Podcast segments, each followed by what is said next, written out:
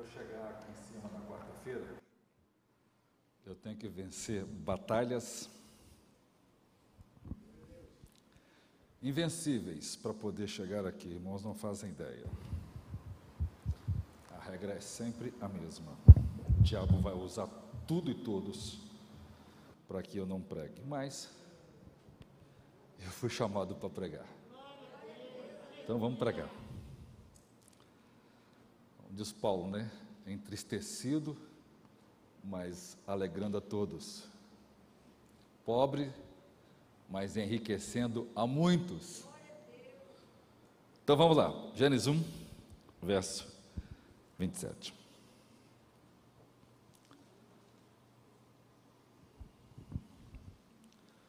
Criou Deus, página 17, né, irmãos? Perdão aí.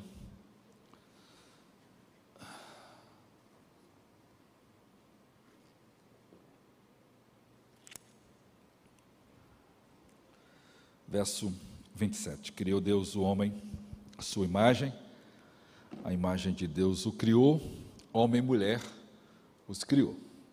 Senhor, ajuda-me, ajuda-me. Fale ao nosso coração nesta noite, no nome de Jesus. Amém. Sexto dia, a criação do homem, nossa parte 11 ainda falando sobre o aborto, a cultura da morte. A obra-prima poética do século XIV, escrita por Dante, a Divina Comédia, não é apenas uma obra do gênero literário, é também um roteiro puramente espiritual.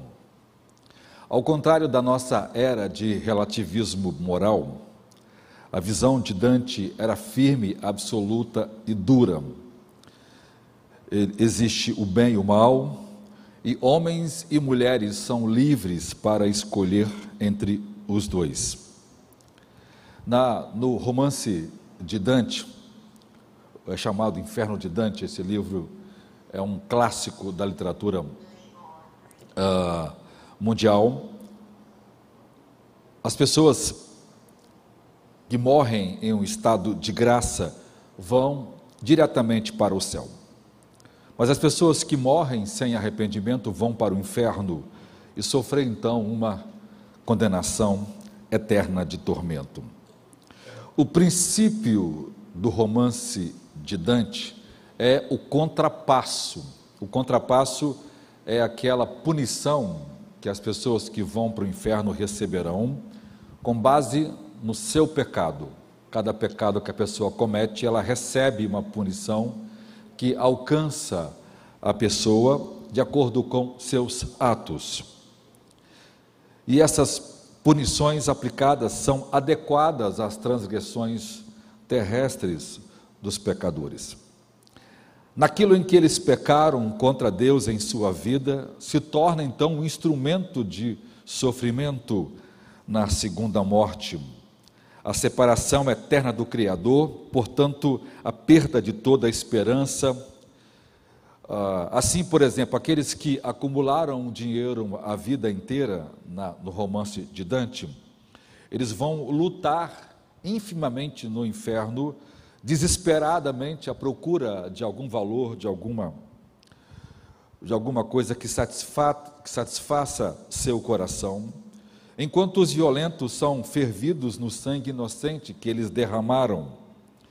Há uma simetria no romance de Dante é, entre o mal que fazemos na carne e a recompensa que recebemos na eternidade. Por exemplo, no inferno é, é, dantesco, os luxuriosos sofrem penas mais leves por seus pecados. Desculpe, irmãos. Porque no tempo de Dante, a sociedade não vivia uma cultura imoral como nós vivemos hoje. Haviam pecados ainda mais proeminentes. Então as pessoas estão no inferno sofrendo e presas a seus próprios pecados. Muitos ficam surpresos ao descobrir que Dante coloca os pecadores sexuais então no reino superior aos outros por causa do tempo, dos pecados do seu tempo que não são como hoje. Por exemplo, Vivemos Imagine então, se Dante escrevesse hoje, qual seria o contrapasso no inferno, numa era da pornografia, do aborto, da esterilização, dos robôs sexuais e da cultura do namoro sem limites, ou na cultura do sexo fora do casamento.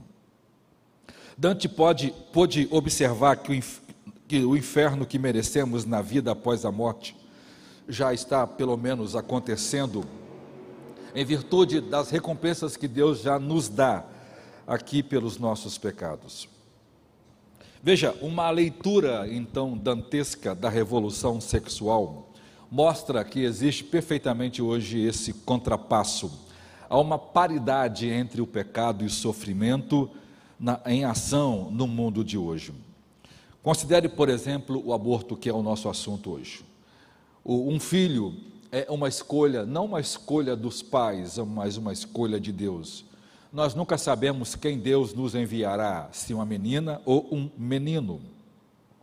Cada nova vida é um mistério, é um milagre, é uma surpresa, é um dom da graça de Deus. Então, as centenas e centenas de milhões de pessoas que nascem como presente de Deus são jogadas fora no lixo como se não fosse absolutamente nada. Isso porque nós queremos controlar tudo, ser mestres e contingentes da criação divina, nós queremos estar no comando, então nós precisamos rejeitar a intervenção divina e as leis divinas. E então a gente rejeita esse estilo de vida para fazer, traçar nossa própria vida. Logo, a alegria nunca pode ser planejada, ela vem e ela vem inexplicavelmente por meio do sacrifício. Então, todas as vezes que as pessoas se livram do sacrifício, elas se livram também da alegria. Toda vez que alguém foge do sofrimento necessário, ela também foge de toda possibilidade de viver uma vida completa e alegre. Ou seja, livre-se dos bebês, os pequenos pacotes de demandas né, e sacrifício exigidos e você apagará toda a alegria do mundo. Porque quando Deus quer acrescentar alegria a seu povo, Deus dá a ele filhos. Quando Deus quer acrescentar alegria a uma família, Deus dá, Deus dá a essa família filhos.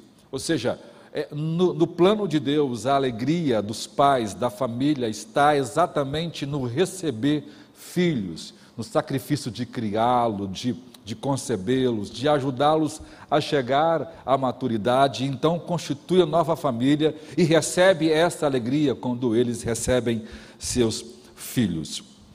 Então, vejam, é, esse mundo cria, e cria um mundo indescritivelmente estéril e triste. Foi isso que C.S. Lewis disse da sua conversão do, do, do ateísmo ao cristianismo, ele diz que ele se converteu quando ele percebeu que foi surpreendido pela alegria, porque o cristianismo, a conversão, é uma surpresa de alegria para aqueles que encontram Jesus Cristo. Então, essa alegria que nos vem por meio desse trabalho humano, é, é possível que as pessoas hoje queiram limitá-la ou expurgá-la em virtude da busca. É, é, é, é de, de, de, elementos alternativos que substitua a verdadeira alegria. Hoje, as pessoas com tristeza têm rejeitado a graça de Deus, a alegria de Deus, então elas estão recorrendo a falsas sensações de alegria, de prazer, a companhia de prostitutas, de estrelas pornôs, a casa de noite, a exercícios sexuais, a vícios, a drogas e tantos outros outras procuras bebedeiras assim mais para poder para poder substituir a alegria que Deus dá por meio da sua bênção, principalmente por meio das crianças. Então, o contrapasso dantesco atravessa exatamente o coração da revolução sexual. Nosso mundo de ódio, de egoísmo e desprezo por nossos semelhantes é, na verdade, uma tentativa na substituição da busca da alegria e da satisfação, não em Deus. Aqui está o cerne. Dante eh, atingiu de cheio a causa do aborto. Por que temos aborto no mundo? Porque as pessoas estão vivendo na prática do pecado, porque elas estão vivendo relacionamentos imorais, impuros, na busca de satisfação e brincando com, uma, com um sentimento, com um prazer que foi dado para um, para um fim específico por Deus, porque a relação sexual foi dada como um presente no casamento, é um resultado da união do homem e da mulher, então provém dessa união o coroamento por meio da atividade sexual. Então o homem está pegando aquilo que, que, de onde expressa a santidade da vida e usando fora e colhendo os frutos amargos. E a, e, e a expressão mais triste, mais escandalosa dessa satisfação sexual é o aborto em, como um genocídio mundial de milhões de pessoas todo o ano. Então, o aborto não nos fez felizes, em vez disso, deu início a um inferno de desespero. As pessoas se tornaram escravas de coisas muito piores do que as suas próprias paixões mesquinhas. Aparentemente preso à fria lógica do assassinato da liberdade, estão destruindo seus filhos para garantir a liberdade. As pessoas estão ansiando por companheirismo, elas vivem uma solidão, mas declara aceitar um genocídio contra os seus próprios filhos e filhas que nem sequer vão nascer. Nos voltar quando todas as esperanças forem recusadas. Deus nos, nos enviou a alegria, e cada vez que um bebê nasce, nasce a alegria, mas as pessoas jogam a alegria na, na, na lata do lixo, literalmente. Agora, as pessoas estão vasculhando os detritos da sua decadente cultura em busca de algum indício de salvação, por mais lamentável que seja. E cada vez que as pessoas recorrem à prática sexual pecaminosa, seja ela na pornografia, seja ela na prostituição, seja ela em qualquer outra, elas estão cada vez mais carregando suas feridas internas, no seu nilismo sexual, e elas estão clamando no seu coração por alegria, por satisfação, e isso é expressado por diversas outras é, psicoses emocionais, espirituais, sociais, até mesmo intelectuais e até mesmo de nível moral. Esse é o contrapasso. Nosso sofrimento está tematicamente ligado a nossos pecados. Mas existe uma saída. Porque na Divina Comédia de Dante, é, ele tem o guia lá no inferno, que no, no, seu, no seu poema é o poeta romano Virgílio, e ele é a personificação da razão humana, uma razão boa, mas só pode nos levar a certo ponto. E então, ele também, no romance, mostra que essa razão pode ser distorcida para justificar, por exemplo, todo tipo de massacre. Parece que Dante está descrevendo aqui o aborto, a fim de satisfazer a nossa, a nossa procura de solução secular, que a nossa natureza é, é, caída sabe que só Deus pode preenchê-la. Então, na Divina Comédia é, é, aparece a luz divina, que ele se chama de Beatriz. Ela representa o amor de Deus, por quem ele se apaixona, por quem ele se devota, por quem ele se. Né, é uma, é, ele descreve a relação com Cristo como se fosse um casamento. Então, ela conhece o jeito de tirá-lo daquele lugar e levá-lo para o caminho do céu, e levá-lo para o céu. Ou seja, esse amor em Jesus Cristo que preenche, que nos satisfaz, que nos enche de devoção, é a única coisa que pode tirar o homem desse inferno existencial, que as pessoas vivem à procura das mais esquisitices que possam existir. Vejam só, as pessoas estão justificando um pecado em que elas escolhem ceder seu corpo a um parceiro com um genocídio que mata milhões de pessoas todos anos. Cada relação sexual feita fora da, do casamento, mesmo que ela seja feita com preservativo, ela é um anúncio de que eu estou, de alguma forma, concordando e aceitando a matança de bilhões de crianças que já morreram nos últimos 40 anos em virtude do aborto. Paulo diz que as pessoas que cometem o pecado e as pessoas que praticam receberão a mesma recompensa no inferno. Ok? Então vamos começar aqui a entender um pouquinho desse contrapasso desesperador do inferno, porque criamos para nós algo diferente daquilo que Deus é. Primeiro, a legalização do aborto, ninguém está mais seguro. A gente já deve entender que o nosso compromisso de fé, de que Deus criou o homem à sua imagem, uh, isso nos leva à defesa da provida, mas isso está nos levando cada vez mais para as câmeras, câmeras de gás de Hitler. É, em um tempo não muito distante, nós vamos pagar com a vida esse tipo de crença, não muito longe. Vamos então, primeiro, crianças descartadas como brinquedos indesejados. Na visão dos defensores pró-aborto, ou pró-escolha, as crianças são descartadas como se fossem brinquedos indesejados. Vejam, em 9 de setembro de 2008, a Assembleia Legislativa de Victoria, na Austrália, considerou então o projeto de lei para descriminalizar, tornar o aborto legal. E o que foi proposto é simplesmente horrível e há lições para que todos nós possamos pensar, principalmente governos democráticos, cuja democracia é fruto unicamente da visão cristã do cristianismo.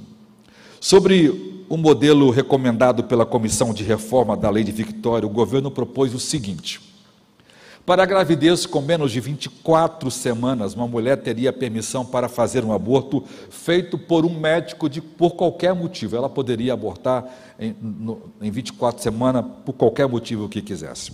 Para a gravidez com mais de 24 semanas, em outras palavras, até o nascimento do bebê, o aborto seria legal se um médico determinasse que aquilo era necessário para prevenir dano à vida da mãe, caso a gravidez continuasse. E a verdade é que essa demonstração é apenas uma lacuna de verdade, é apenas uma cunha disfarçada, porque isso, o que, o que se percebeu, que isso na verdade é, é, um dos fatores que menos é, causam divórcio, e o número de divórcios, assim, são ínfimos, é, é muito pequeno, e nunca foi esta a questão.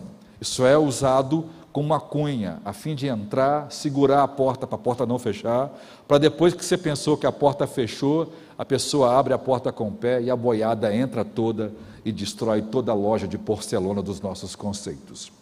Isso é usado para enganar as pessoas. Na verdade, cada vez mais nos países onde o aborto foi aprovado, então o risco ou o dano que é causado à vida da mãe, na verdade, são fatores sociais ou fatores emocionais. Não, porque era muito nova para ser mãe. Não, porque ela tinha, é, é, ela tinha objetivos de fazer outra faculdade então justifica. Não é porque ela agora é mãe solteira, então não é casada e é difícil para criar uma criança. Então, a questão de risco da mãe é reinterpretada no direito positivista, que é um direito puramente humanista, um direito anti-Deus, antinatural, que defende até esses princípios. Então, o que é, o que é, por isso o conceito de indenização moral é influenciado amplamente por essa, esse conceito desonesto. Veja o que relata um jornal australiano, o que, o que Julian é, Savulesco é um dos grandes teóricos catedrático de ética prática de Oxford, olha o que ele disse. A legislação perante o parlamento que legaliza o aborto mediante a solicitação de, da 24ª semana de gravidez era falha, porque não dava aos casais a liberdade suficiente de escolher o tipo de filho ou sexo do filho que eles querem ter. Então, marido e mulher têm que sentar, decidir: não, nós queremos um menino. Se vier uma menina, a gente comete aborto. E esse aborto seria legalizado por causa do direito de pró-escolha. Não importa se estamos matando uma criança, não importa o que estamos fazendo, mas o direito. Esse cara aqui é considerado o pai da ética moderna, irmãos. De ética, ele não tem absolutamente nada. Ele tem site por aí, vocês podem depois acessar para vocês verem as coisas malucas que um cara desse diz.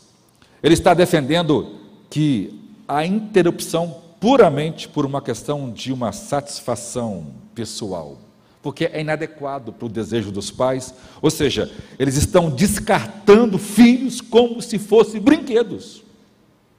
Está velho, não quero mais, joga fora, dá para os outros. Segundo, para o aborto, a tática da cunha. Há um ditado que diz que se você abre o portão, os, tesouros, os touros vão debandar. No início, aqueles que lutavam pelo aborto legalizado argumentavam que o aborto deveria ser permitido no caso do incesto, quando um pai estupava uma filha ou um irmão, ou no caso do estupro. Embora essas sejam é, circunstâncias trágicas, mas o fato que o feto ainda é totalmente humano e ele tem direito à vida, independente da causa que gerou a, a, a a, gravidez. E se ele é humano, ele tem um direito inalienável à vida, como diz o nosso direito, mas que não é mais respeitado, infelizmente. No entanto, os legisladores da maioria dos países ao redor do mundo concordam com a validade de tais argumentos. O Supremo hoje tem trocentas mil decisões baseadas descaradamente né, contra. O Supremo né, hoje é o maior violador da Constituição. Né? Interessante, né? É, ele é chamado de o guardião e hoje ele é o principal violador da Constituição, principalmente do artigo 5 da Constituição. O artigo 5 da Constituição não pode ser mudado, irmãos. São direitos pétreos. Os irmãos verem absurdo que nós estamos vivendo nesse mundo. Em outras palavras, ao usar esses piores casos e cenários incrivelmente raros, como o caso de incesto e o caso do estupro. Os defensores do aborto usaram a emoção para impulsionar mudanças na, na, lei como uma espécie de brecha de argumento. Aquele que eu sempre falo, né? o diabo vai lá na madeira e bate uma cunha. Primeiro, primeiro, a primeira batida ninguém sente nada, só entra a ponta dela. Pum. Passa uns anos, ele vai lá e bate a segunda. Pum. Quando a gente viu, a, madeira, a, a cunha entrou já rachou a madeira toda, então não tem mais jeito. Veja, além disso, o feminismo desenfreado, apoiado principalmente pela celebridade de Hollywood, gritando: tire sua moral do meu corpo, agora criou um ambiente onde, se você se opõe ao aborto por qualquer motivo, seja religioso ou médico, então você é rotulado como odiador de mulheres, como discurso de ódio, como um homem inadequado para se viver. O Google, tá, tá o Google criou a, a chamada faxina da humanidade é, ele, ele, está à procura do homem correto. A expressão lá, a pessoa correta, né? ou o ser correto. O que, que é o ser correto para o, o, o, o o Google? Né? Porque é essa a filosofia da agenda feminista. Por isso, por exemplo, um dos, um dos vídeos que eu preguei aqui sobre a, a ideologia de gênero já foi deletado do Google. Por que, que isso é feito? Porque isso é má, isso faz parte de uma ação má, isso é mal.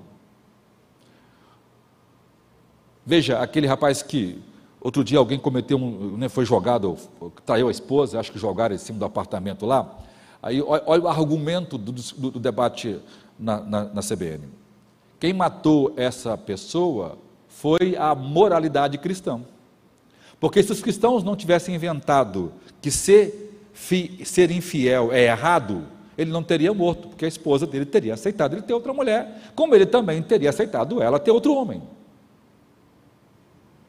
Então, o que, é, o, o que, é a cultura do bem do Google? É tudo aquilo que é anticristão, aquilo que é anti-Deus, anti-escritura, anti-Jesus, é o homem perfeito, é o homem que não é, é heterossexual, é, é a pessoa que aceita e convive com todas as outras é, é, ideologias que suplantam a ideologia cristã. Então, vejam, embora, embora a maioria das crianças que hoje nascem, irmãos, são mulheres, então o aborto tem matado. De cada dez crianças que nascem, é, sete são mulheres. Então, na verdade, quem está sofrendo, o próprio feminismo está matando a si mesmo.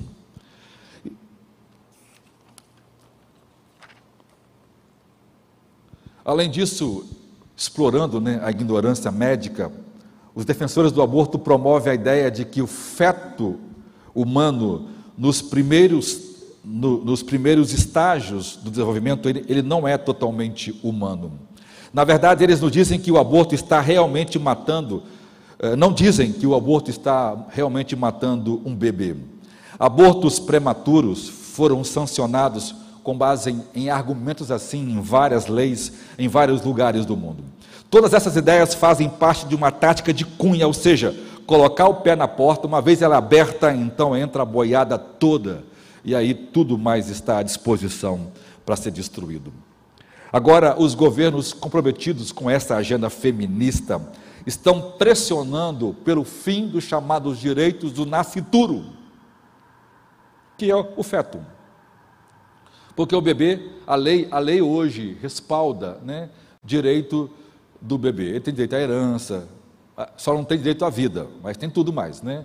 Pois é, o bem mais. É, é um negócio, irmãos, assim, é o negócio mais louco do mundo.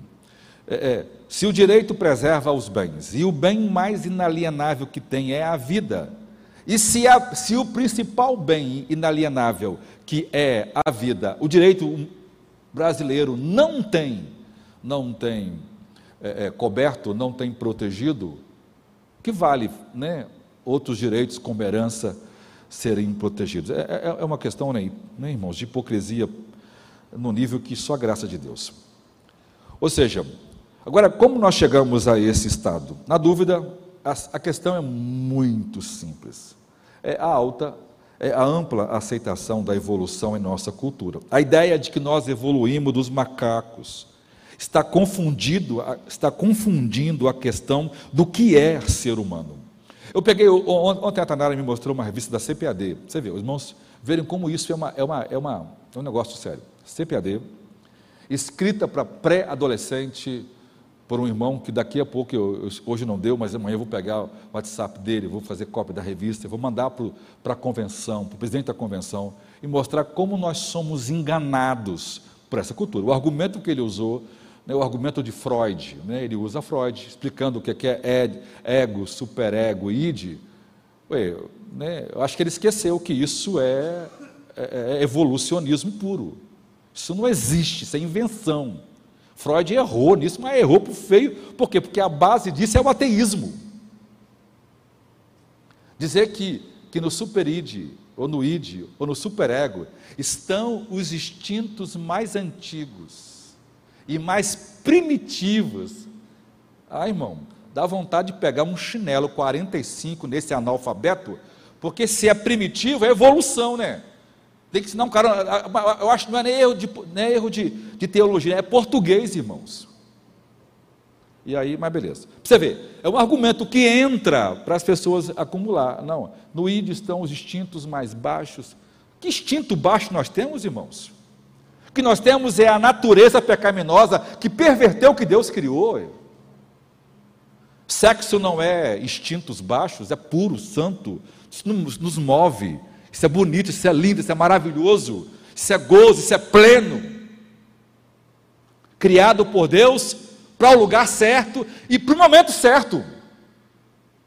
Não é um instinto, mas a revista está errada. Eu vou depois printar lá e vou mandar para todo mundo. Não vai dar em nada, mas para mim eu fiz a minha parte.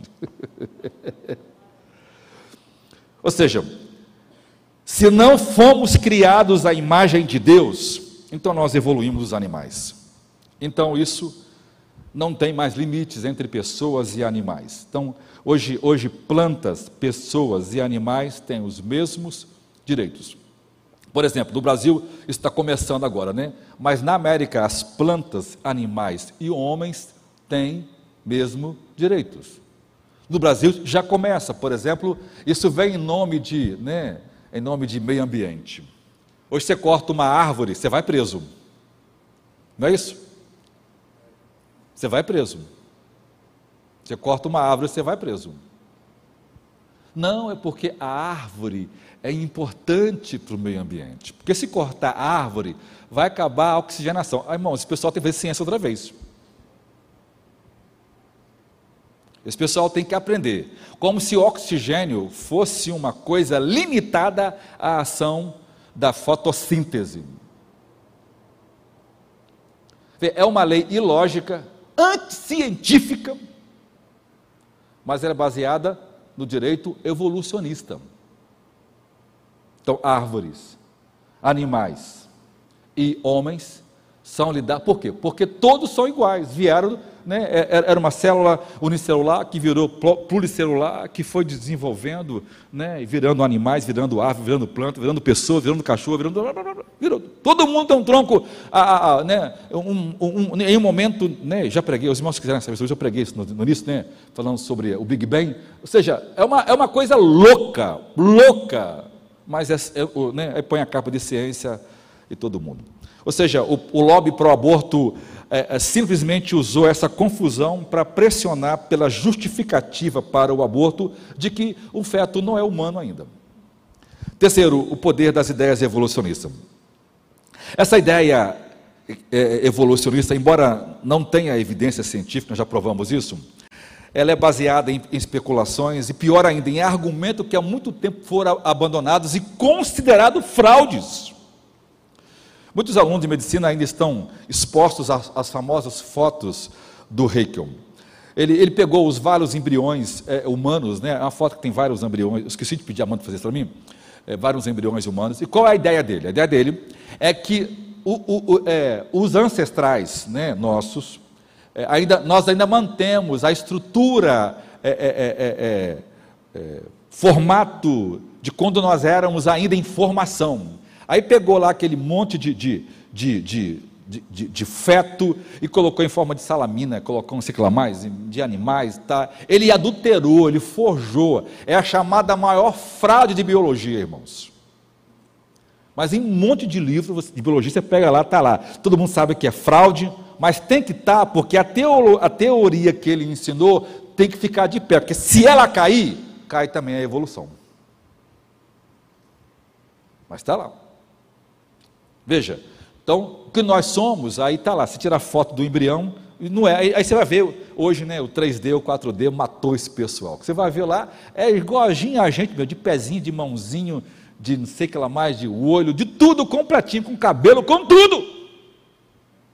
Não é nada, é uma salamina, não é uma barata, não é nada, é um ser humano, né? Oh, meu Deus. Ou seja, nós não conhecemos nenhum país onde seja legal matar inocentes. Eu não posso pegar uma arma ou uma faca e matar outro ser humano. Então, como é, como é então honesto matar um ser humano enquanto ele ainda está no útero? Certamente só pode ser porque o bebê não nascido não é considerado humano. E não há dúvida de que isso é fruto da evolução da ideologia evolucionista. Embora essa possa ter sido uma das razões originais, a ciência médica moderna agora sabe claramente que toda a vida começa exatamente no momento da concepção. E a genética decidiu isso. Como, como decidiu várias outras questões. Mas o portão foi aberto e agora o touro está na loja de porcelana, bufando e quebrando tudo.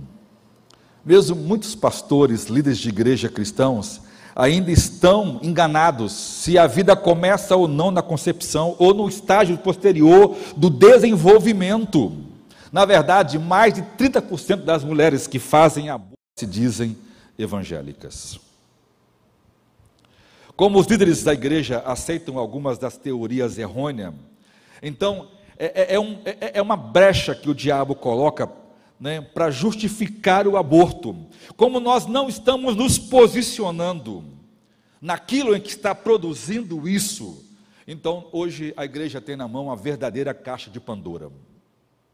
Como disse o ex-presidente dos Estados Unidos, Ronald Reagan, a verdadeira questão não é quando a vida começa, mas qual é o valor que a vida humana tem.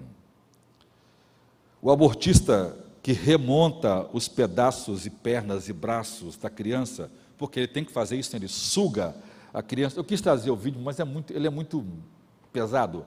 Ele suga as crianças, mas ele precisa se certificar que não ficou nenhum pedaço no corpo da mulher. Sabe o que ele faz, irmãos? Ele vai e remonta perna, braço, corpo, tudo, para ele ver se faltou ou não algum pedaço no corpo da mulher. Então ele sabe que quando ele remonta, ali está um ser humano perfeito, completo, só precisando se desenvolver para alcançar uma idade adulta. Infelizmente, o ex-senador Barack Obama, depois presidente, concordava com a ideia pró-escolha e trabalhou muito para tentar legalizar, e muitos estados aprovaram o aborto quando ele foi eleito.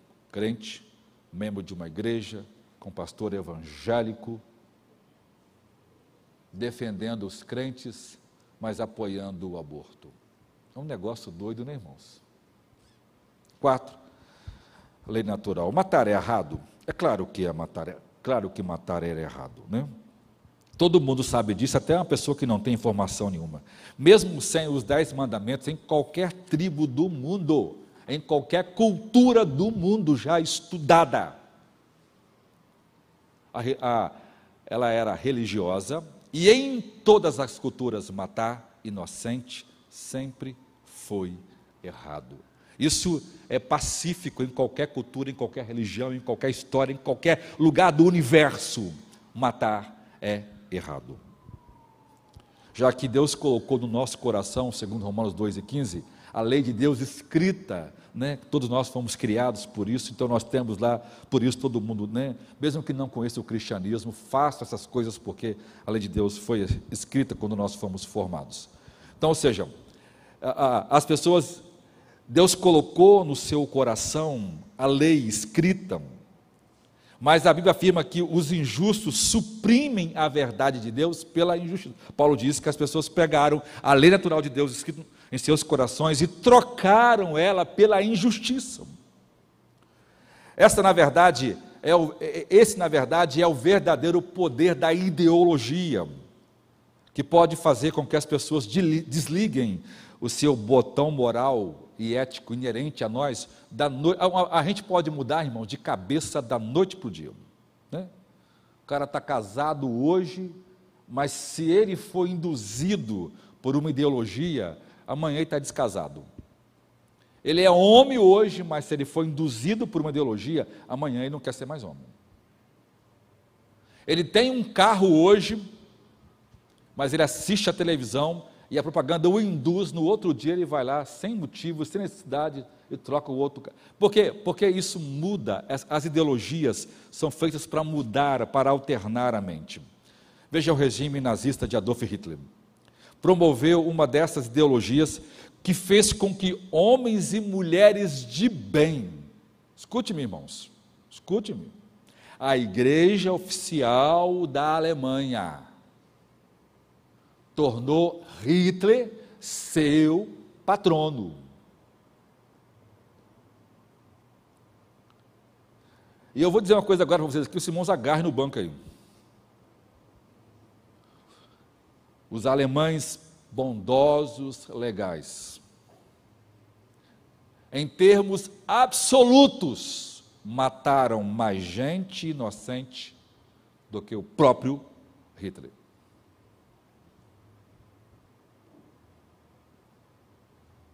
Uma ideologia, mudou a mente e eles foram convencidos por mídia, por escrito, por religião, por pregação, de que as pessoas que eles estavam matando, judeus, negros e pele vermelha, não eram humanos completos, eram subdesenvolvidos subdesenvolvidos, não mereciam o amor de Deus, não eram pessoas avançadas, era um impedimento ao avanço da raça.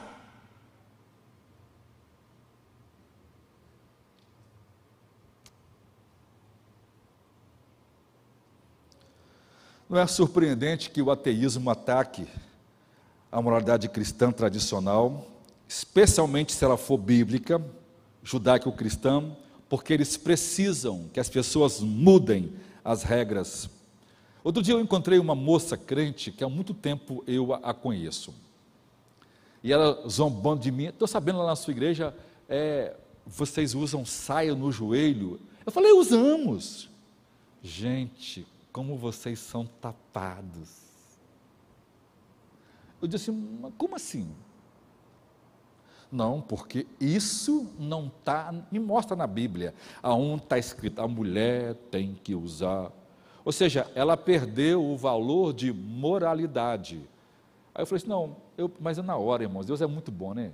Eu, eu, eu tinha visto um vídeo de dois indivíduos, né, que incomoda, que nem homens são, eu abri na hora, lê para mim, assista esse negócio aqui, é coisa de dois minutos os dois falando, dois indivíduos que mexem com modas no mundo, falando, se a mulher quiser comportar-se decentemente, ele fala, a medida da saia é o joelho. Falei, rapaz, até quem não tem noção sabe disso. Aí ele, é, é né, porque estão errados. Ué. Quando o diabo muda, irmãos, não tem argumento científico, bíblico que mude. Mudou, mudou, e não se perde tempo com isso. Por isso Paulo disse, olha, ao homem herético, herético ali é aquele indivíduo mudado, né? Depois de uma ou duas argumentação, olha que ele fala: deixa de lado, porque o, o, o tal já está pervertido. Não tem jeito, irmãos. Não tem jeito. Não tem jeito. Segundo, o quinto, né? A, a faça dos meus direitos. Os mesmos argumentos de meus direitos são ajudados, por, são usados para poder se referir àqueles que rejeitam o padrão divino heterossexual. Usando argumentos emotivos como como você, pode, como você ousa dizer que duas pessoas não, não podem se amar e ficarem juntas. Isso tenta retratar qualquer parte dissidente como intolerante ou sem compaixão. É uma tática de cunha semelhante pra, projetada para abrir as comportas. Pouco, por exemplo, antes das eleições da Austrália de 2007, a pressão para as pessoas reconhecerem, as pessoas que já moravam juntas com direitos, foi muito. No Brasil foi a mesma coisa. E aí você ouve um deputado crente, não, não, tem que aprovar, né? até para mostrar que nós os amamos. Mas o problema é que não pararam aí. Porque no ano seguinte, na Austrália, já aprovou a lei que as pessoas do mesmo sexo poderiam se casar, não só reconhecendo. Por quê? Porque o lobby é esse, é colocar cunha, deixar lá e depois cada vez mais ir inserindo até rachar. Ou seja, a ampliação ainda maior de metas. Por quê? Porque esse processo de impulsão ao casamento é uma consequência, irmãos, do pensamento evolucionário. Se Gênesis não significa o que diz sobre as origens. Então, descartar a criação do casamento é natural. Irmão. Por isso, você veja hoje, né? Se os limites biblicamente definidos não forem respeitados, quem pode dizer que homem e mulher está certo? Se dois homens e uma mulher, se três homens e uma mulher, se quatro homens e uma mulher, se cinco mulheres e um homem, quem pode dizer que está errado? Isso já está certo. Hoje se discute no Congresso a ideia do poliamor o fato de um homem ser casado com duas, três mulheres. Eu preguei um sermão quando eu era mais novo, no dia que eu assisti a primeira vez o UFC. O UFC é aquela briga né, de ringue. Eu estava assistindo aquilo, e aquilo, né? Tem alguns lugares que, aquela, que, aquela, que aquilo era violento, as pessoas brigavam até se machucar, e as pessoas, né, olhando naquilo, e pessoas saindo com perna quebrada, com braço quebrado, né? É um esporte muito violento. E aí, no meio, o Espírito disse: Veja o que está voltando. Falei, irmãos, aí eu me voltei para Roma. Qual era, qual era o grande esporte do tempo da vinda de Jesus? Os gladiadores, as brigas no ringue, a briga no Coliseu era o grande. Aí o Espírito falou: qual era o outro padrão romano? Divórcio. Uma mulher romana casava, se divorciava 10, 15, 20, 30 vezes. Isso também já existe. E o Espírito foi me dizendo: qual é o outro padrão? Aí eu lembrei da poligamia. Ele disse: no dia que legalizarem a poligamia, o fim não tem mais jeito. Hoje a poligamia chama-se poliamor. Um homem. Oi, eu acho que aqui a maioria dos pré-adolescentes e jovens que estão aqui conhece pelo menos um amigo que tem duas namoradas ou uma menina que tem duas namoradas. Eu não estou contando nada doido, não, irmão. Isso aqui já está. Existe há muito tempo. E hoje tem leis tramitando no Congresso para deixar um homem ter duas mulheres ou vice-versa. A poligamia, voltando outra vez, irmãos. O fim está próximo. Mas veja, tudo começou em Gênesis. Ponto 6 aí. Por quê? Porque não vai parar por aí. Estaríamos nos enganando, irmãos, se pensássemos que seria apenas um pequeno acordo para conter uma maré sobre o casamento. E não, não é isso. Os abortistas inicialmente defenderam os abortos no primeiro trimestre da gestação. Não, não, é porque lá não está formado isso ainda, então pode fazer. Mas hoje pode matar até a hora do nascimento, em alguns países até 28 dias após o nascimento. Veja, Peter Singh é um professor de bioética de Princeton. Irmão, Princeton já foi a faculdade mais crente que o mundo já conheceu. Hoje só tem demônio. Ele defende que a, experiência de 20 dias antes ou depois do recém-nascido, antes que ele receba direito humano, pode ser morto. Ou seja, com esse tipo de pensamento, ninguém está mais seguro. E, e, é um tipo de pensamento, irmãos, que quem se opõe vai enfrentar as câmaras de gás de Hitler. Se esse mundo não foi criado por Deus, mas simplesmente evoluiu por conta própria, então não há absolutos, não há nada, vale tudo. A perda de absolutos morais na sociedade está acompanhada da perda de autoridade da Bíblia. Uma das principais razões para isso foi que a teoria da evolução atacou uh, o livro mais fundamental de todos, o Gênesis. Porque tudo começa lá, irmãos. Lá começa o aborto, lá começa o genocídio, lá começa o divórcio, lá começa a criação, lá começa tudo. Quando isso é quebrado, quebra-se tudo.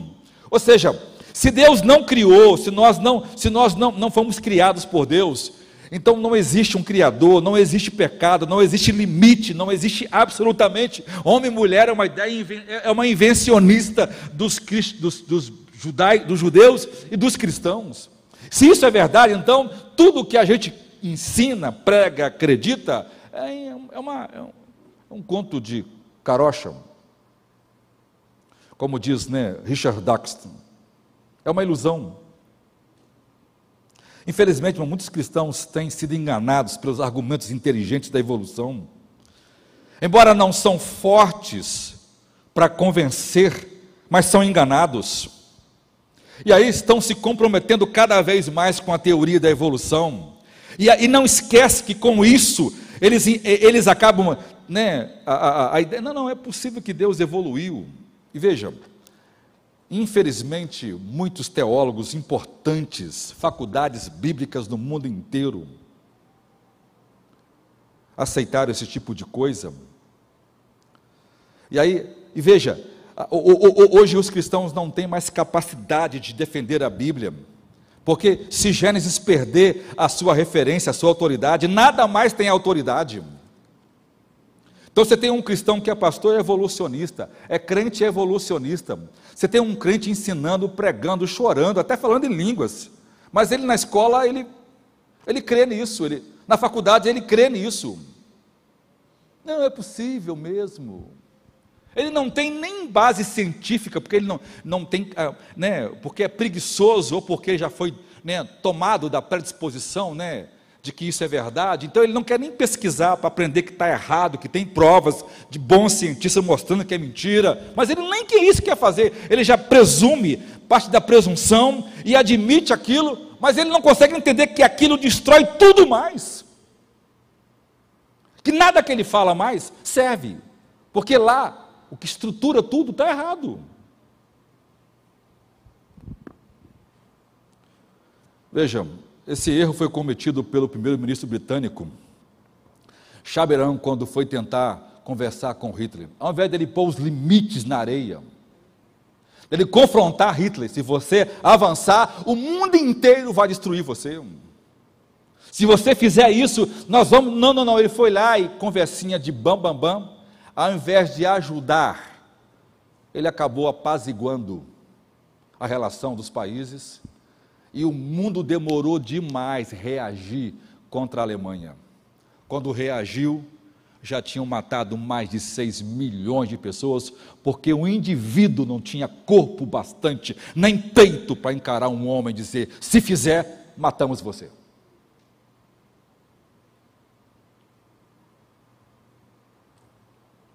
Ou nós confrontamos, irmãos, isso e morremos por isso, ou o diabo terá vencido. Por isso, surpreendentemente, o número de crianças em gestação que foram mortas nos Estados Unidos devido ao aborto é dezenas de vezes maior do que todas as mortes que já aconteceu em todas as guerras americanas. O número de aborto é milhares de vezes maior do que todos os mortos registrados em todas as guerras conhecidas da humanidade. Ninguém discordaria que guerras são trágicas, mas incluindo grande parte dos cristãos, nós nos sentimos confortáveis e aceitando o assassinato cruel de criança em gestação em nossas sociedades. Irmãos, e o juiz não somos nós, o juiz é a palavra de Deus, é a palavra do próprio Criador que nos criou e nos deu a vida em primeiro lugar. E Deus considera a vida humana especial, ela é santa. Por isso ele sacrificou a sua própria vida no nosso lugar, para que nós tivéssemos vida eterna. Segunda parte, o aborto, a cultura da morte. Primeiro ponto, então, o aborto, uma nação de morte. América, o Brasil e mais de 63 países que já legalizaram o aborto estão morrendo já há algum tempo. E nós temos visto, irmãos, a morte espiritual destas nações. Primeiro, porque o Deus da Bíblia foi basicamente eliminado das escolas governamentais.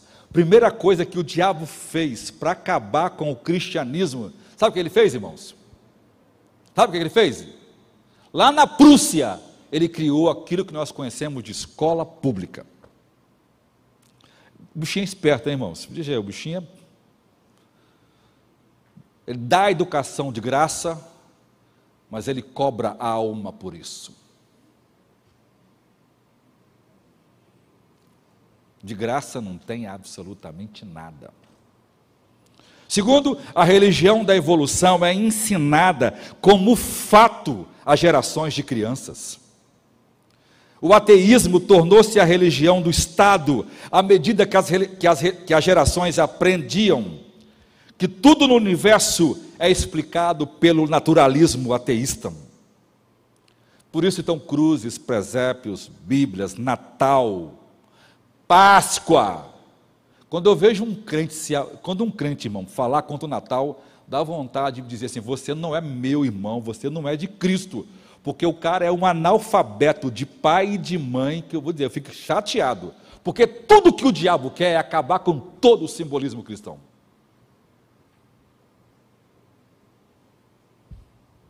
Então tirou das escolas. Então, algumas escolas têm festa junina, tem festa Saci Pererê, tem festa de Cosme e Damião, blá blá blá, Maria Preta, sei que ela mais, mas não tem uma festa cristã mais.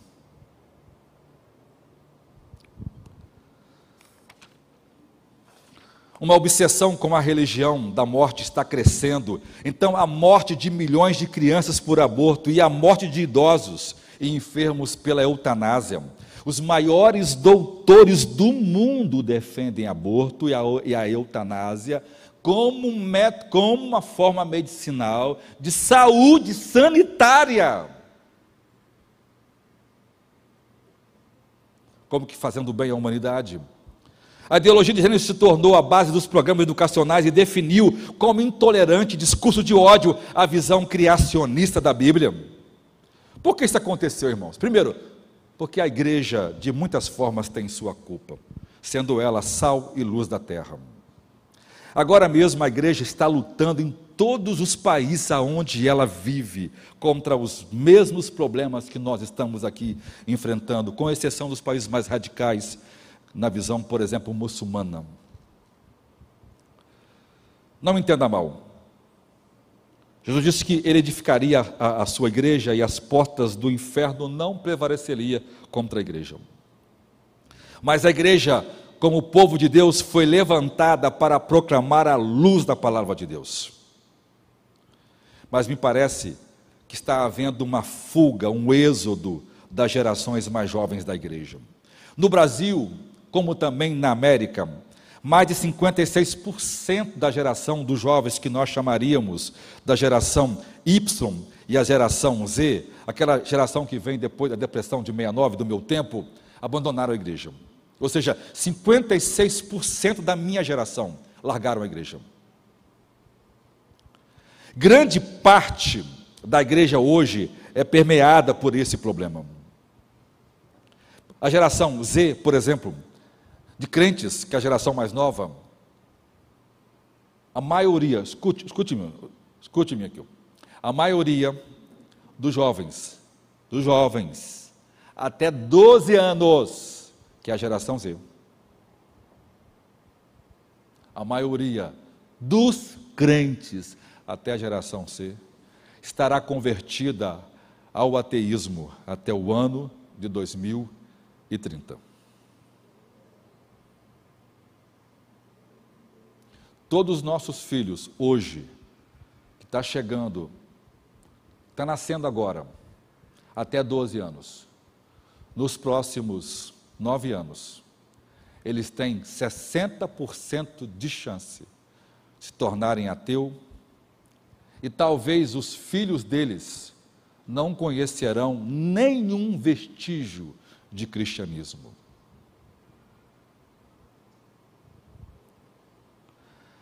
A maioria das igrejas, líderes, acadêmicos, comprometeram a palavra de Deus em Gênesis com as ideias evolucionárias e dos milhões de anos de terra. Muitas das pregações são superficiais e irrelevantes. A ortodoxia morta tomou conta das igrejas históricas. O mundanismo tomou conta da igreja e expulsou dela o Espírito Santo. A maioria de nós não conhecemos apologética, não temos uma, cosmo, uma cosmo, cosmovisão bíblica. Então nós queremos um culto de entretenimento, um culto de muita música e pouca pregação das Escrituras. A maioria dos líderes da igreja tem tolerado ou silenciado o fato dos pais irresponsavelmente e criminosamente, pecaminosamente delegar sua responsabilidade de treinar seus filhos a professores da escola dominical, a pastores de jovens, porque eles não fazem em casa absolutamente nada. Querem saber quem serão os piores demônios da cultura daqui a cinco, seis anos? Pegue o carro e visita os membros da nossa igreja. Vê quais são os pais que acordam mais cedo, dão café para seus filhos e depois assistem à escola dominical com eles, que fazem as lições com ele, que ensinam, conta a historinha para ele, que acompanham. Porque se você pega o celular e dá para o seu filho, ele vai lá para o quarto assistir sozinho a sua EBD, sem que você o acompanhe, aprenda uma coisa, meu irmão. Você vai pagar um preço muito alto na eternidade. Você é o pior inimigo do seu filho. Você dá carro para ele, você vai dar carro para ele, você vai dar presente para ele, você vai dar escola boa para ele, ele vai tornar um imprestável, um péssimo marido, inimigo de Deus, afeito do mal, matricida, deve no futuro acabar matando você, e porque de um tempo vai ser mais pecado. Ou seja, tudo que você está produzindo, você vai colher com riquezas de detalhes. Porque, irmão, se a gente não pegar nossos filhos, se eu perguntar aqui, quantos pais estão fazendo em casa seu devocional?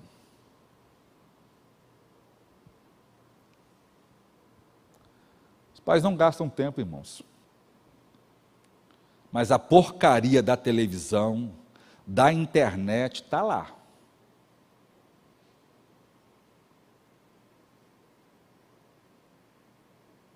A quantidade de tempo, irmão, que as mães e os pais ficam em WhatsApp, em Facebook, nessas plataformas, daria para as pessoas lerem as Escrituras, no mínimo, umas 100 vezes por ano. E daria para orar de duas a três horas por dia. Mas se eu perguntar para você, por que você não fez? Ah, pastor, não tive tempo não. Aí você é hipócrita, é falso, é anticristão, você é um mentiroso. E diz as Escrituras que o mentiroso, o lugar dele é o lago de fogo. Você veja, irmãos. Nós estamos achando que eu estou pregando uma coisa. Não, pastor, não é. É nossos filhos que estão em jogo aqui. Ó. Muitos acreditam que na evolução e aceitam do mesmo jeito um casamento do mesmo sexo, o aborto. Essa cultura da morte está matando espiritualmente a igreja. E eu vou dizer uma coisa para os irmãos: com muito, com muito, com muito cuidado. Muitos de nós estamos no seu último expiro.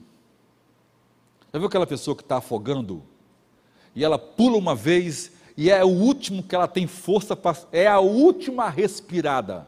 Muitos de nós já pegamos o último ar e estamos descendo para a água em direção à morte certa.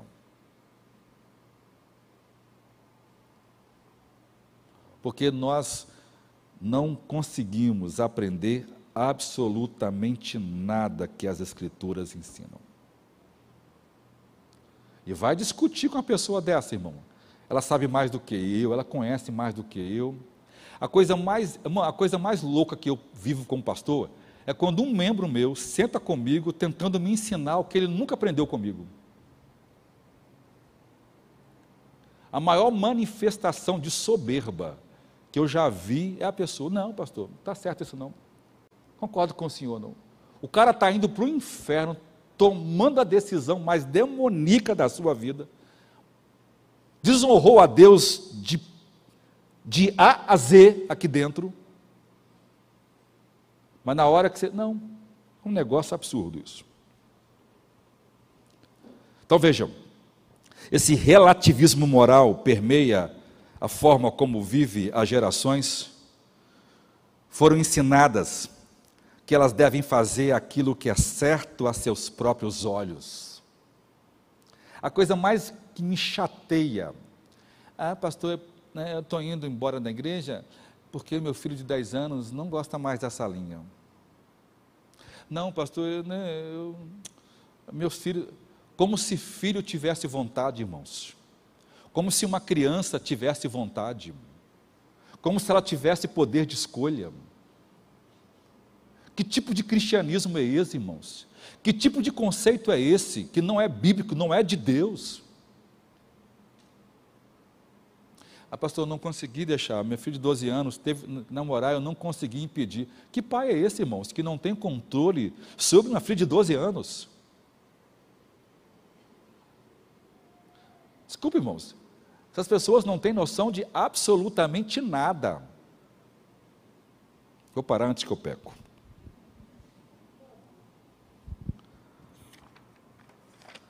Esse relativismo, então, das gerações, foram ensinadas a fazer só aquilo que agrada, exatamente como a geração dos juízes. Isso resultou na rejeição de Deus, da Sua palavra, da aceitação do moralismo mundano, por isso aceitam a desvalorização da vida, e por isso são a favor de tudo, inclusive do genocídio que é o aborto. Então, para justificar o egoísmo e aumentar a liberdade sexual desprovida dos absolutos da palavra de Deus, a respeito da natureza dos seres humanos, do lugar do sexo do casamento, então o aborto, matar crianças no útero, se tornou a ordem do dia.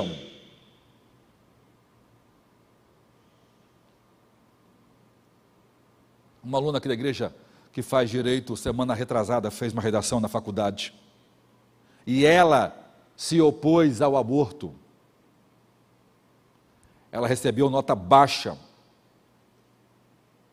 numa universidade, nota baixa, porque o professor é pró-escolha. Ele rejeitou os argumentos científicos delas, por preconceito. Por preconceito. Eu falei, entra com uma representação contra ele na escola. Porque ele é anticientífico, ele é antididático. Isso é anti-ensino. Desconsiderar o seu argumento só porque se opõe à visão dele? Mesmo com embasamento jurídico, mesmo citando juristas brasileiros que concordam com ela. Mas ele deu ela nota baixa por causa do seu preconceito. Falei, se não der jeito, irmão, suporta o dano. E tira 10 na outra prova. É uma cultura de morte, irmãos. O cara tem dois doutorados e defendendo o assassinato abertamente. E jurou quando, quando recebeu a OAB lá de que ele seria, quando se formou, né, que ele ia defender os direitos dos oprimidos, é uma mentirada. Quando eu fiz aquele negócio, eu odiei aquele negócio. É uma mentirada, né? Desculpa, irmãos. Então, ao, ao afastar a crença das Escrituras legalizando o aborto, mais de 63 países se tornaram nações da morte. Veja, o coronavírus não matou tanto quanto comparado aos abortos, embora, irmãos, também seja lamentável as mortes pelo vírus. Mas vamos pegar, por exemplo, um estudo feito na cidade de Nova York, em 2020. Aqui diz, o Fox News revela ontem, no dia 20 de março de 2020, na cidade de Nova York, que o coronavírus matou moradores da cidade em uma taxa de mais de um por hora na sexta-feira. Durante o dia, o total de mortos foi, foi de 14 na sexta-feira. A Live Science eh, relatou que até 20 de março, Nova York teve de longe o maior número de casos e o maior número de morte por coronavírus. E aí, se você contextualizar, comparando com o Instituto Gitmation, que, que trabalha na questão pro aborto, ele fala: em 2017, 105.300 abortos foram realizados em Nova York. Isso dá 288 por dia, 12 por hora, todos os dias do ano. Depois, em 2017, outra vez, meses depois, 862.320 abortos foram realizados em ambientes clínicos nos Estados Unidos. Isso equivale a 2.138 mortes por dia, 98 pessoas morrendo por hora durante um ano. Hoje, no mundo, no mundo, por segundo, morre mais de 3 mil crianças por aborto.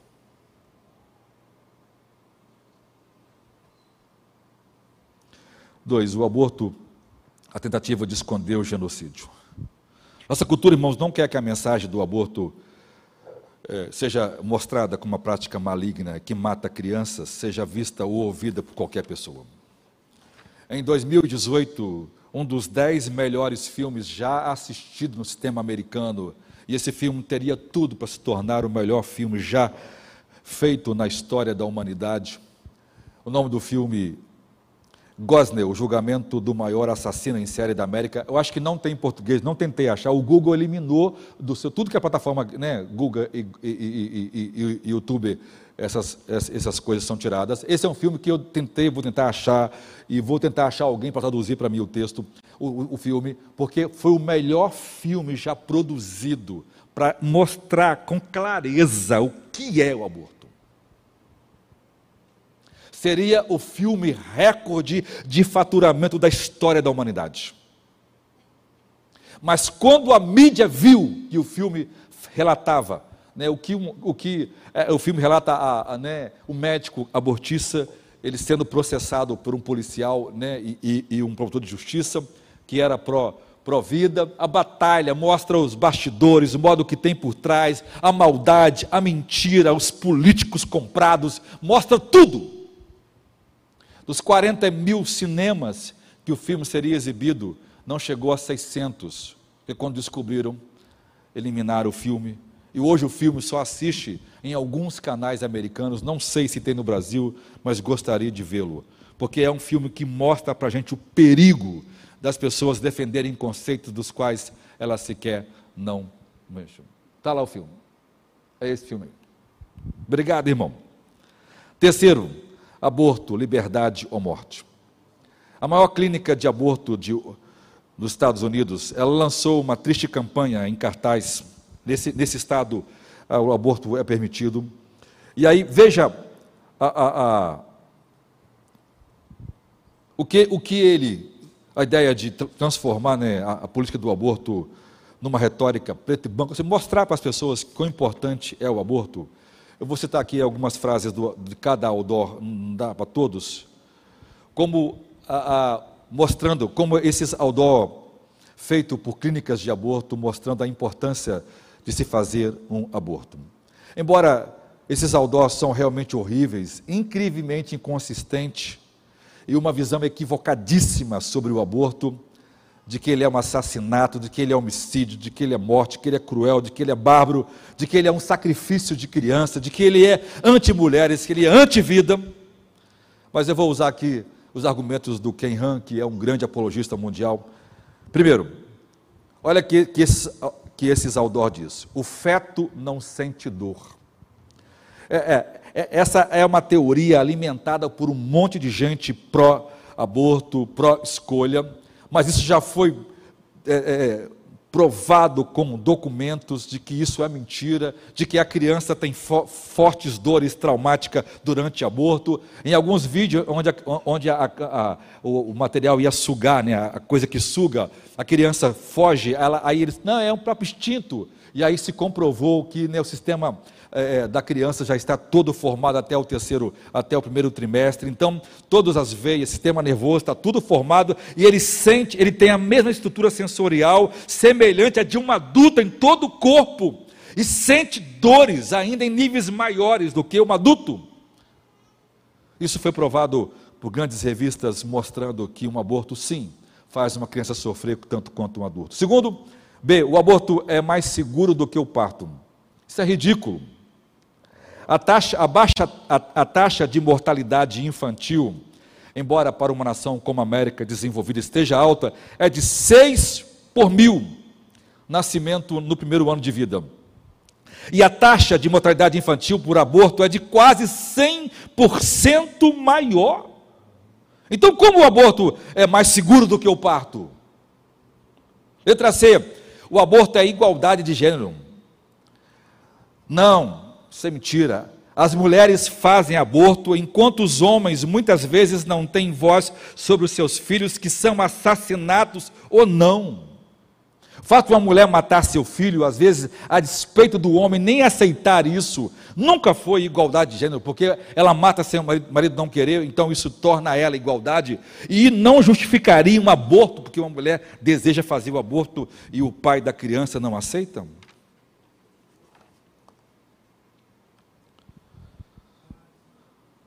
D. O aborto salva vidas, como se fosse uma poupança de vida. A intenção é que uma criança morra todas as vezes, e sua vida certamente não é salva. Então o aborto não salva a vida, ele mata a vida. Só porque dá à mulher o direito de escolha, então está salvando a mãe de ter o prejuízo de educar uma criança que ela não quis, que não desejou, mas que deu com força e engravidou? É, o aborto é normal. Se matar uma criança é normal para uma nação. Se cometer crime é normal, se homicídio é normal, então essa nação não tem valores nenhum. O aborto é uma bênção. Uma bênção como? Nunca. Mil vezes não. Os filhos, sim, são bênção do Senhor, são herança, são recompensa do seu ventre, não aborto. O aborto é um valor familiar. Para uma família que valoriza o assassinato, essa família é um monstro. Não, o aborto é uma decisão dos pais. Matar seu filho em qualquer outro contexto, irmãos, é considerado assassinato. Isso não é uma decisão do pai nem da mãe em decidir matar uma criança indefesa. Jota, o aborto é necessário? Não. O aborto é assassinato, é quebrar as leis de Deus. A vida é necessária, o aborto nunca é necessário. O aborto é um serviço de saúde, então é um bom remédio. Irmão, isso aqui esteve em abortos. Você encontra esses aldó espalhados até hoje pela mídia. Não, o aborto é homicídio. O aborto não é assistência médica. A assistência médica é quando a criança nasce, é cuidada pela ciência. Ei, o aborto é liberdade. Quando um aborto é realizado, a pessoa não pediu liberdade, ela pediu a morte. Que liberdade tem para uma criança que não tem opção de viver só a morte? Que liberdade uma criança que é sacrificada ao Deus do eu, sacrificada porque a mãe não quis ou porque ela decidiu não querer? O aborto é esperança. Aonde a morte foi esperança?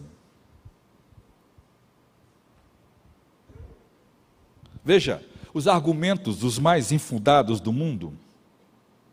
Esperança temos em Cristo, que há perdão pelos nossos pecados, que morreu em nosso lugar, que foi sacrificado numa cruz, que se entregou, ele se entregou, ele se deixou ser morto.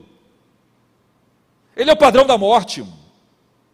Ele não foi levado à força, embora ele aceitou isso, porque tinha o poder de de orar e vir uma legião de anjos e destruir, mas ele, ele se entregou pelos nossos pecados, ele deu a vida pela nossa vida, então ele pode perdoar, inclusive, o próprio pecado do aborto.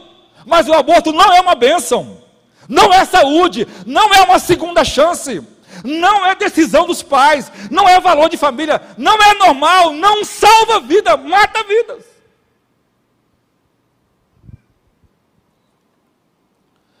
Que estão nesses outdoor ilustra o que está em Romanos 1, 29 a 31. Eles estão cheios de todo tipo de injustiça, maldade, cobiça, malícia. Eles estão cheios de inveja, assassinato, contenda, engano, maldade. Eles são fofoqueiros, caluniadores, odiadores de Deus, insolentes, arrogantes, orgulhosos, inventores do mal, desobedientes aos pais, tolos, sem fé, sem coração, implacáveis. Embora conheçam o decreto justo de Deus, de que aqueles que praticam tais coisas mereçam morrer, eles, não apenas os que praticam, mas todos que dão aprovação àqueles que praticam. Em vez de apontar as pessoas para a morte dos seus filhos, nós precisamos afirmar a elas o valor da santidade da vida. Deus nos amou, Deus nos criou. Deus proveu para nós a vida eterna. Então, o problema do aborto não é real, na verdade, ele é um sintoma. O problema é uma cultura que, que, em grande parte abandonou a autoridade de Deus e da Sua palavra. É porque os homens amaram o pecado, porque querem viver uma vida desregrada, sem Deus, sem princípio e sem valores. Então, o Evangelho de Jesus Cristo pode nos trazer descanso, perdão, pode nos reconciliar com Deus, pode limpar do nosso coração e da nossa consciência todas as culpas.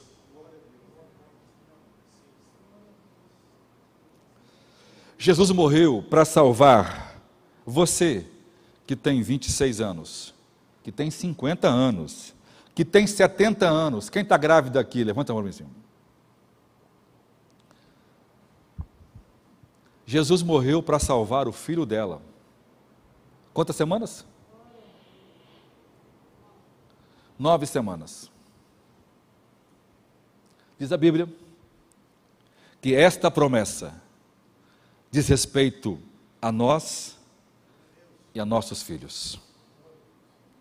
Nossos filhos nem nasceram ainda, mas se por morte ou por arrebatamento ela for, o filho vai com ela ele já é herdeiro da vida eterna. Ele já é amado por Deus, desejado por Deus. Corre o risco dele nascer, crescer e, quando na sua idade, rejeitar a Deus. Mas enquanto estiver sob os cuidados do seu pai, ele é herdeiro da vida eterna. Porque Deus o amou e morreu por ele. Mesmo que tenha um dia. A luta grávida também não está? Deus já amou. É filho. É filho, Jonathan. É homem, tem nome? Miguel. Deus já amou Miguel.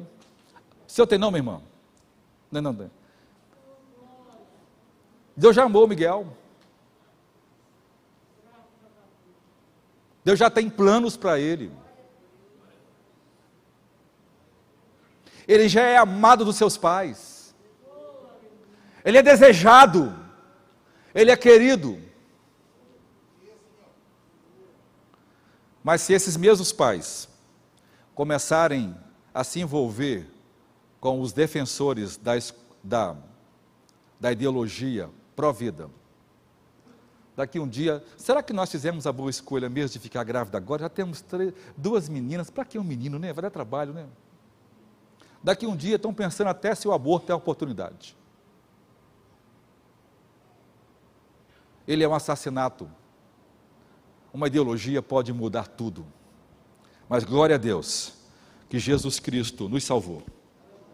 E nós somos guiados por essa palavra, por esses mandamentos nós morreremos por eles, porque nós cremos num Deus que criou todas as coisas. Deus, muito obrigado por essa noite. Obrigado por cada um de nós que estamos aqui. Aleluia! Porque fomos salvos, amados por Deus, de uma maneira assombrosa e maravilhosa. O Senhor nos formou no ventre de nossa mãe. Obrigado porque a minha mãe não cometeu aborto e hoje estou aqui. Obrigado que todos nós que estamos aqui, porque não fomos filhos abortivos. Obrigado porque o Senhor esteve conosco e ajuda-nos a viver em prol da verdade do Evangelho, que deu a vida por nós, para que todos nós pudéssemos ter vida e vida com abundância. Deus abençoe você, Deus abençoe sua família.